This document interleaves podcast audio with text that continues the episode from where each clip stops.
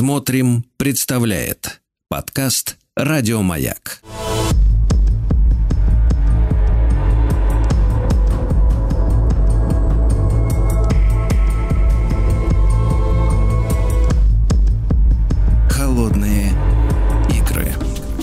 Дорогие друзья, продолжается наш цикл, посвященный холодной войне. Естественно, очередная встреча с Евгением Юрьевичем Спицыным, историком, публицистом. Евгений Юрьевич, вас э, с прошедшим днем Победы от всего сердца. Доброе утро.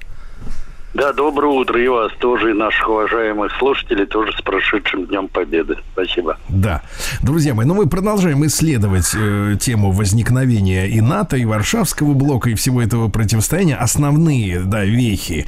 И вот э, Германия, о которой мы говорим, планы на ее раздел или, наоборот, на объединение, что нас разделило с бывшими союзниками. И сегодня мы с Евгением Юрьевичем, я так понимаю, доберемся до уже кризиса 1948 года года, да, Евгений Юрьевич? Ну, постараемся, да, добраться. Так что давайте быка за рога.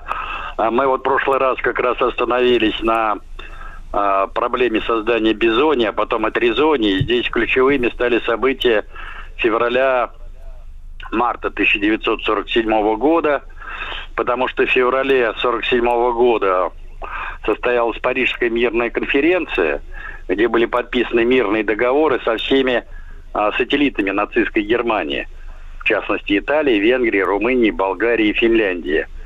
Вот. А затем э, уже состоялась э, сессия СМИТ, это совещание министров иностранных дел.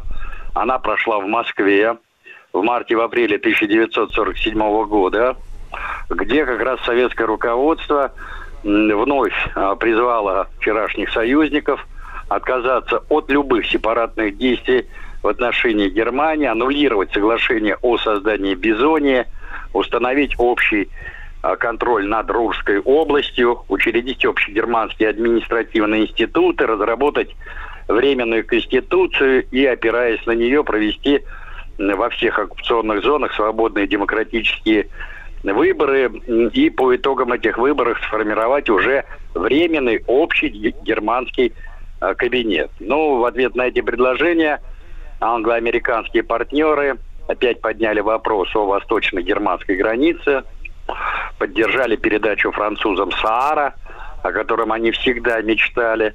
При этом, что любопытно, именно на этой сессии СМИТ было узаконено февральское решение Союзного контрольного совета о ликвидации прусского государства. Э, я замечу, что все остальные германские земли – сохранились, та же Саксания, Саксония, Вертенберг, Бавария и т.д. и т.п. А Пруссия, как историческая земля, была ликвидирована, потому что считали, что именно Пруссия является исконным историческим очагом германского милитаризма и нацизма. Хотя довольно странно, потому что нацизм как раз зарождался в Баварии. Но это так, к слову. А, при этом а, самое интересное, что именно тогда министр иностранных дел Великобритании Эрнст Бевин а, выдвинул ультимативное требование принять так называемые дополнительные принципы в отношении Германии. Прежде всего, речь шла о том, что союзники отменяли все репарации а, в виде поставок готовой продукции, прежде всего обогащенного урана с комбината «Висмос» на территорию Советского Союза. Ну, понятно, что Советский Союз в категорической форме отказался от э, подобных э, шагов со стороны союзников. А, и, по сути дела, эта сессия СМИТ э, завершилась ничем. А в том же 1947 году а, уже в конце, а, в ноябре, а, состоялась четвертая сессия СМИТ. И вот здесь любопытно, что именно тогда американцы с подачи того самого Джорджа Маршалла, который сменил Бирнса на посту госсекретаря, распространили действия его знаменитого плана экономического восстановления Европы – на как раз вот западные зоны оккупации. И вот здесь мы вплотную как раз подходим а, к событиям 1948 года, а, к так называемому первому берлинскому кризису. Причем я хочу сказать, что у нас мало кто знает, что на самом деле этот первый берлинский кризис, он делится как бы на две составляющих. Это весенний берлинский uh-huh. кризис, или как его в западной историографии называют детский, детская блокада. И уже это событие июня 1948 мая 1949 года это, собственно говоря, большой берлинский кризис или большая блокада. Так что Евгений Юрьевич, а почему детский? Ну, потому что были приняты довольно ограниченные меры со стороны э, советского оккупационного командования, в частности, маршала Советского Союза Василия Даниловича Соколовского, который тогда был главным по тарелочкам от э, нашей страны, а также начальника штаба э, генерала армии э, Михаила Сергеевича Малинина. А, и, во-вторых, этот кризис довольно быстро разрешился. То есть он был не очень продолжительный и занял всего около полутора месяцев. Угу. Евгений Ильич, ну, я напомню, что... кризиса, да-да-да. Напомню, что в 48 году еще ГДР никакой не существовало, правильно? Она была создана Да, да, и ФРГ годом. тоже никакой не существовало, да. конечно. Да. да. А вот э, Берлин, да, мы тоже привыкли к тому, что есть зап, ну в советское время, да, был западный Берлин и был, значит, соответственно, восточный, большая его часть, да, была была стена, которой еще, соответственно, тогда здесь тоже не было. В чем была вот суть вот этого кризиса, вот из-за чего конфликт? Ну, конфликт как раз и возник из-за того, что э, Советский Союз таким образом пытался предотвратить сепаратные действия э, западных союзников, ну или бывших западных союзников по отношению э, к Западной Германии. То есть они искали любые способы, любые уловки с тем, чтобы затормозить процесс создания бизония, затем тризонии и потом формирования на на базе западных зон оккупации отдельного суверенного германского государства. Это первое обстоятельство. И второе обстоятельство. А дело в том, что тогда Берлин формально не был поделен вообще в принципе. То есть там существовали четыре зоны оккупации, но Берлин считался единым городом и столицей Германии – то есть союзники тоже расценивали Берлин как столицу Германии. И именно поэтому они оттуда и не собирались уходить. Более того, когда вот возник еще первый так называемый детский берлинский кризис или детская блокада, то англичане дали задний ход.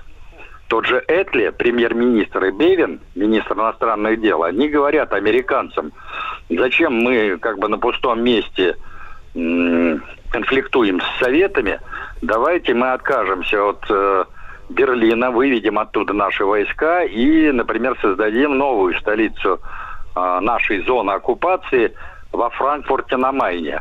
На что американцы категорически отка- э, ответили отказом. Потому что американцы прекрасно понимали, что нахождение союзных войск, прежде всего их войск в Берлине, это щекочет нервам значит, э, советской стороне, и поэтому можно из нее вить любые веревки, в том числе и пробивать все свои решения, которые, и вот это я особо хочу подчеркнуть, шли в разрез с потсдамскими договоренностями.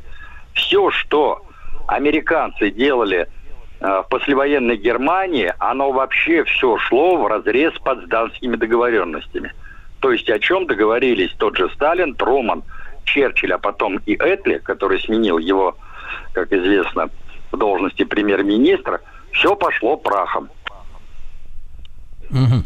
Евгений Юрьевич, а вы, мы, мы ведь понимаем, что Берлин э, находился внутри советской зоны оккупации, да? Да. И а, а как шло снабжение вот этих вот войск именно в самом городе? Насколько многочисленным были эти части, да, и английские, и американские вот в Берлине, хотя вот раз, раздела еще четкого на вот западный и восточный не произошло?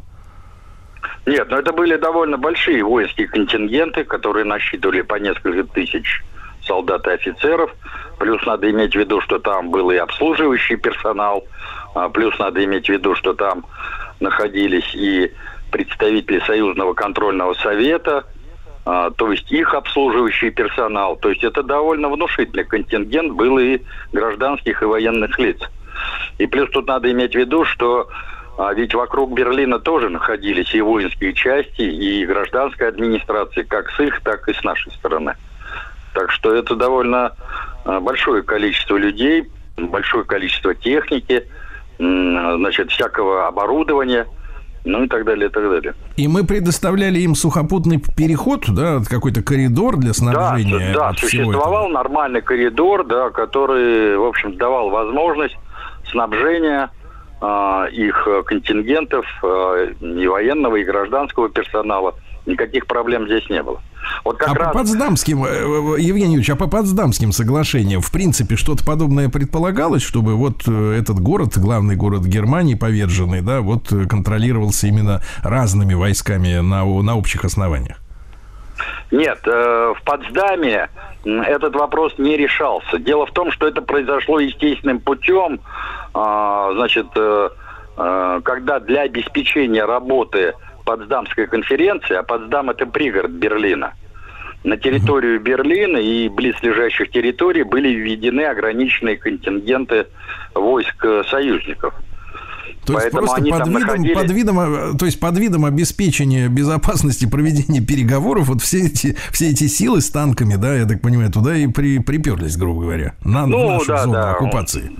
Да, условно говоря, да, да. Но mm. дело в том, что решение о да, но дело в том, что окончательное решение о зонах оккупации как раз и принималось на самой Потсдамской конференции. То есть, когда вводились эти войска, этого решения еще не было.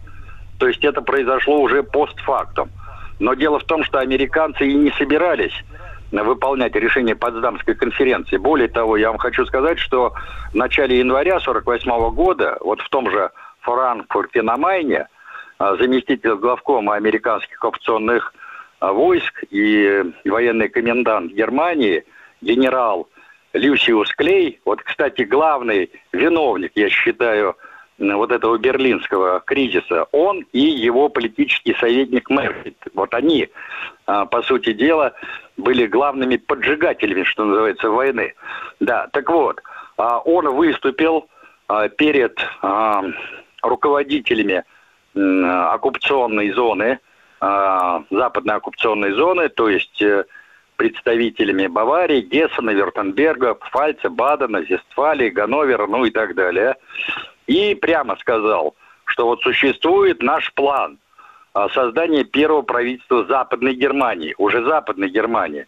То есть это существенное расширение прав и полномочий так называемого экономического совета Бизонии, в частности, утверждение бюджета, издание законов, ну и так далее, и так далее. Второе, образование уже Совета земель, то есть, по сути дела, второй палаты парламента.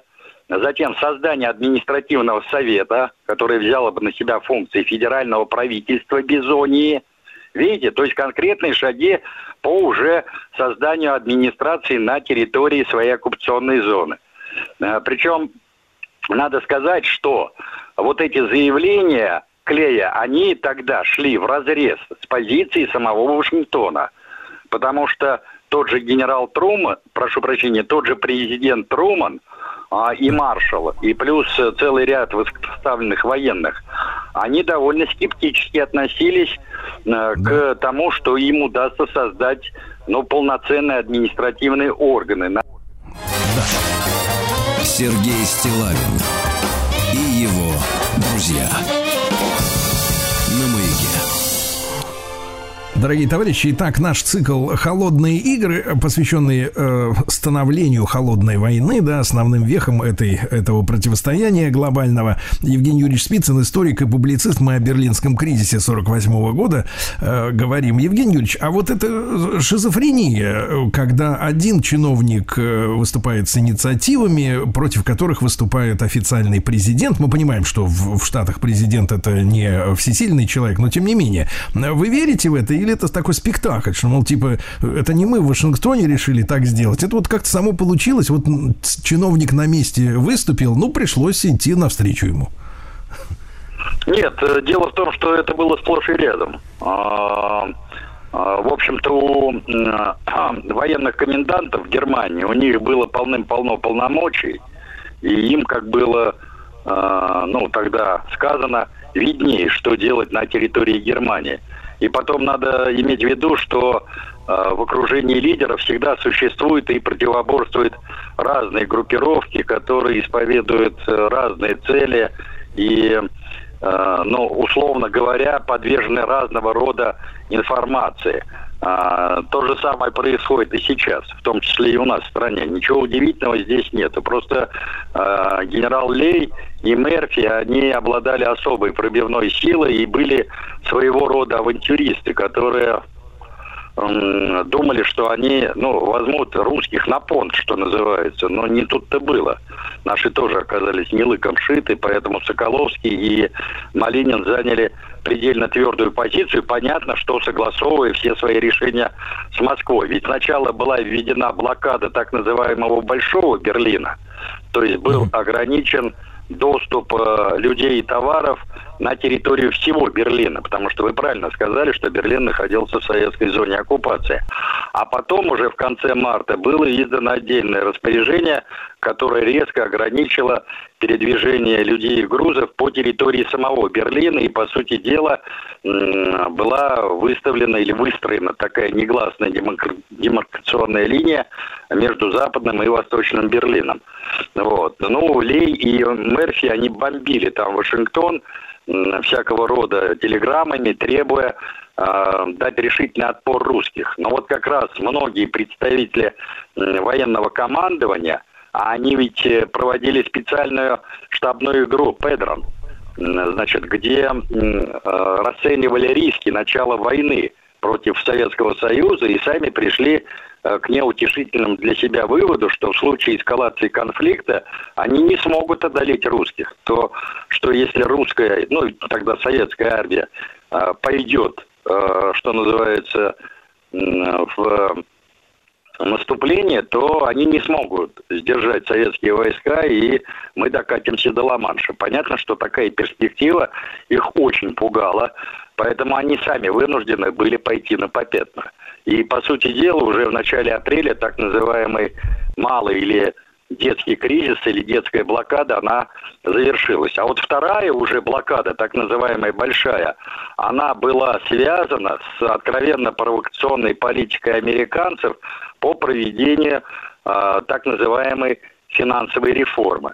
Причем я замечу, что сам Клей проговорился о том, что уже в декабре 1947 года, то есть более чем за полгода, у него под рукой находилось 30 эшелонов с свежеотпечатанными западно-германскими марками, которые и должны были а, стать первым шагом в реализации вот этой сепаратной денежной реформы. Понятно, что в Москве проведение этой реформы, а она состоялась 18-23 июня 1948 года и вызвала ответные шаги. Потому что здесь существовала реальная угроза того, что все старые вот эти германские рейсмарки, они просто хлынут а не только в восточную часть Берлина, но и на территории всей советской зоны оккупации и создадут, создадут там невероятный не только финансовый, но и экономический кризис. И в этой ситуации советское руководство вынуждено было пойти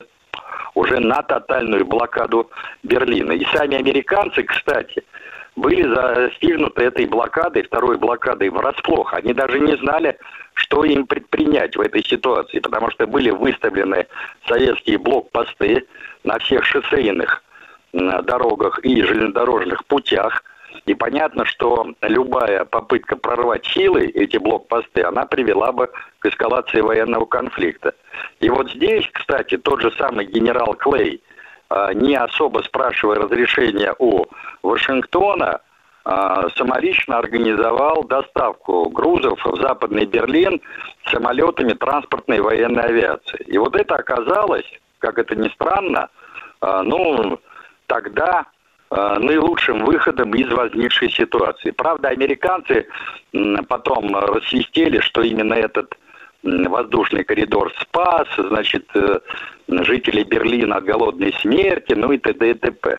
Вот. Они говорили о том, что если бы не этот коридор, то все население западного Берлина значит, погибло бы от голода, холода, ну и так далее, и так далее. Э, при этом я замечу, что существует ведь немало исследований, связанных вот с историей этого кризиса. Называются совершенно фантастические э, цифры того, что американцы смогли поставить Берлин по этому коридору. Но вот я да. в данном случае хочу сослаться на да. А, мемуары Евгений генерала. А давайте мы, давайте мы как раз нашу следующую встречу вот начнем с этих мемуаров. Да, очень интересная история. И, кстати, вопрос, а почему эти военно-транспортные самолеты могли беспрепятственно лететь через нашу, через наше фактически воздушное пространство? Евгений Юрьевич Спицын, историк-публицист в цикле «Холодные игры». Еще больше подкастов «Маяка» насмотрим.